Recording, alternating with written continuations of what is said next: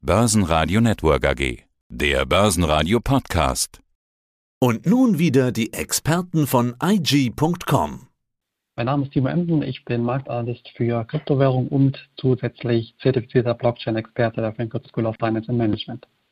Evergrande. Also wir hatten jetzt im Börsenradio in dieser Woche bestimmt zehn Interviews mit Analysten zur Pleite von Evergrande gemacht, beziehungsweise zur bevorstehenden Pleite. Auch der Markt für Kryptowährungen stand unter Druck. In der Nacht auf Dienstag fiel der Kurs der ältesten und bekanntesten Digitalwährung Bitcoin natürlich bis fast 40.000 US-Dollar. Okay, in solchen Fällen gehen alle gerne in den Dollar, aber ich sehe auf den ersten Blick keinen Zusammenhang zwischen Evergrande und Bitcoin. Ja, die gibt es in der Tat auf dem ersten Anblick auch nicht wirklich, aber es sind vielmehr die Schockwellen, die ja seit Wochenbeginn rund um den Globus, rund um die Kapitalmärkte eben auch eingeschlagen sind und auch immer wieder kommen aufs Neue. Man weiß ja eben bis dann nicht wirklich, ja, ob der chinesische Staat Evergrande jetzt gegen die Wand fahren lässt oder ob eine Rettung in letzter Not vonstatten geht. Das ist so ein bisschen die Frage und es ist vielmehr die allgemeine Unsicherheit an den Aktienmärkten, die übergeschwappt ist, natürlich jetzt auch auf riskante Anlageklassen wie beispielsweise Kryptowährungen. Also Anleger schalten hier in den sogenannten Risk-Off-Modus. Spannend. Ähm, wie war denn die Bitcoin-Entwicklung in dieser Woche, je nach News-Fortschritt? Also ich vermute Montag, Dienstag runter und dann Zinszahlungstag, ja, Mittwoch war es dann wieder besser. Kann man das im Bitcoin-Chart exakt nachvollziehen? Korrekt, das trifft es ja doch ganz gut. Also Montag und Dienstag, also vor allen Dingen der Montag war ein rabenschwarzer Tag für den Bitcoin. Der Dienstag war auch ja nicht gerade rosig, das kann man schon so sagen. Und insgesamt ging es dann am Mittwoch tatsächlich wieder nach oben. Auch ja klar, die Schnäppchenjäger-Mentalität, die an den Tag gelegt worden ist, die hatten wir dann am Mittwoch sehr schön gesehen, weil eben natürlich auch dann ja die Nachricht umherging, publik wurde, dass man eine Zinszahlung eben erwarten kann am Donnerstag. Und am Donnerstag ging es entsprechend auch nochmal etwas in die Höhe, ja, ein kleines Plus von drei Prozent. Am Mittwoch waren es ja über sieben Prozent und insgesamt aber dann natürlich auch noch die FED-Notenbank, welche hier auch als Kurstreiber fungierte. Man hatte sozusagen alles beim Alten gelassen, hatte das Tapering, also das Abschmelzen der bestehenden Anleihekäufe, ja, dann doch noch etwas auf die lange Bank geschoben. Also das kam auch gut an am Kryptomarkt, dass man hier natürlich auch noch weiterhin ja, die Zeiten des billigen Geldes wahrscheinlich in Zukunft noch etwas länger haben wird als vielleicht aktuell erwartet. Heißt das aber auch, dass Bitcoin als Krisenwährung versagt, als, als Aufbewahrungsmittel? Das würde ich nicht unbedingt sagen. Natürlich ist das gefundenes Fressen für Kritiker. Das lässt sich nicht abstreiten, wenn der Bitcoin-Kurs entsprechend erstmal 10% oder auch zwischenzeitlich mal 15% einbüßt nach solchen einschlägigen Nachrichten und wenn man das Ganze natürlich auch mal in, richtig versucht einzuordnen gegenüber Gold. Gold, der klassische Krisenschutz, Fluchthafen, hat ähm, im Gegenzug oder im Gegensatz zu Bitcoin auch äh, leicht dazugewinnen können am Montag oder am Dienstag. Das muss man eben auch mal hervorheben. Ich würde aber nicht sagen, dass der Bitcoin als Krisenschutz hier äh, versagt. Anleger, welche ja, vielleicht bei, bei 3.000 oder 4.000 Dollar, also mit Ausbruch der Pandemie in der westlichen Welt damals im März 2020 eingestiegen sind, die wird das nicht wirklich interessieren. Das muss man also sagen. Zusammengefasst möchte ich darauf verweisen, ist es sehr wichtig, welche Brille man aufhat. Ja, also habe ich die langfristige oder doch eher die kurzfristige Brille auf. Aus kurzfristiger Sicht muss man natürlich ganz klar sagen, hat sich der Bitcoin hier als vermeintlicher Krisenschutz oder Hedge und Diversifikationsinstrument ja doch dann disqualifiziert.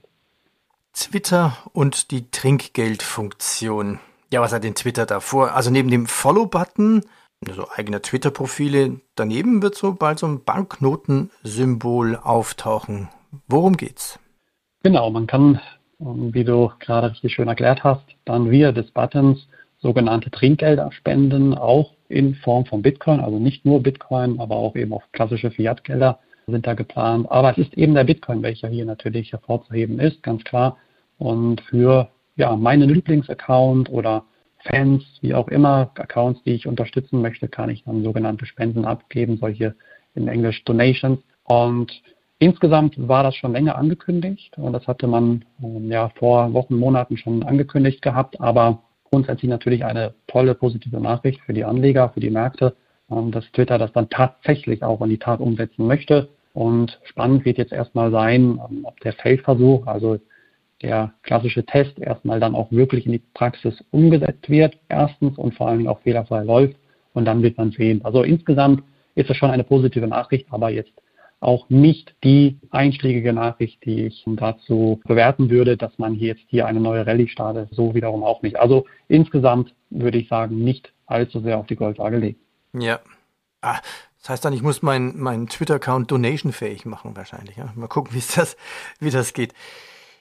Gehen wir weiter. Betrachten wir nochmal den Bitcoin. Wo steht er jetzt zum Zeitpunkt des Interviews, also am Freitagmittag? Was ist er wert? Ja, und eine klassische Frage, wir kommen in den Herbst rein. Wie gut stehen die Chancen für eine Jahresendrallye?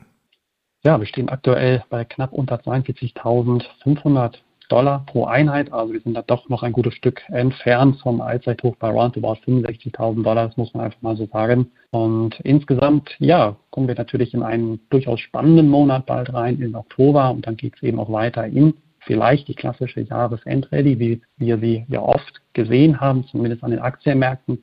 Ich würde jetzt aber eher davon abraten, dass man das eins zu eins übertragen kann, ganz und gar nicht. Ich kann mir aber vorstellen, dass Anleger an den Kryptowährungsmärkten im Hinblick auf Weihnachten respektive auf den Jahreswechsel doch eher wieder mit Engagements bei Kryptowährungen liebäugeln können. Durchaus. Insgesamt würde ich aber die Chancen für eine Jahresendrallye weiter über 50 Prozent betiteln, also mehr wahrscheinlich, als dass sie nicht stattfindet. Soweit würde ich schon gehen. Aber hier gibt es wie bei allen Sachen natürlich keine Garantie, ganz und gar nicht. Davon möchte ich natürlich hier ja, mich distanzieren. Aber grundsätzlich sollten Anleger auch hier die weit gefasste Brille wieder aufsetzen. Also man hat ja grundsätzlich eben auch durchaus positive Nachrichten in jüngster Vergangenheit gehabt, beispielsweise eben um Coinbase oder auch PayPal. Man hat ähm, auch eine wichtige Weichenstellung weiterhin mit der US-Notenbank Fed, welche auch fleißig Geld in die Märkte pumpt. Das sind auch wichtige Dinge, die man nicht vergessen darf. Und grundsätzlich, klar sind es Regulierung oder der forcierte Regulierungsdruck eben immer noch aus China, auch aus den USA, welcher kommen kann, welche Anleger kurzfristig wahrscheinlich ja doch hier wieder dann eher kalte Füße bescheren könnte. Also kurzfristig nein, langfristig glaube ich, mhm. dass wir hier zumindest Stand heute die Chancen auf eine Jahresendrallye durchaus gut betrachten können. Ja, das sind doch gute Nachrichten. Timo, ich danke dir recht herzlich. Was glaubst du, wie viele Jahre wird es noch dauern, bis man Bitcoins an Weihnachten verschenkt?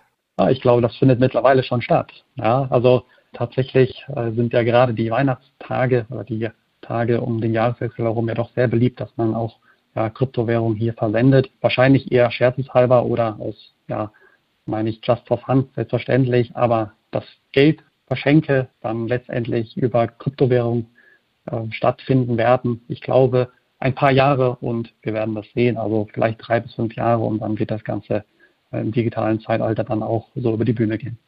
Vielen Dank. Ich danke dir. Danke. Ich danke dir. Börsenradio Network AG. Die Expertenmeinung. Das war der Podcast von IG.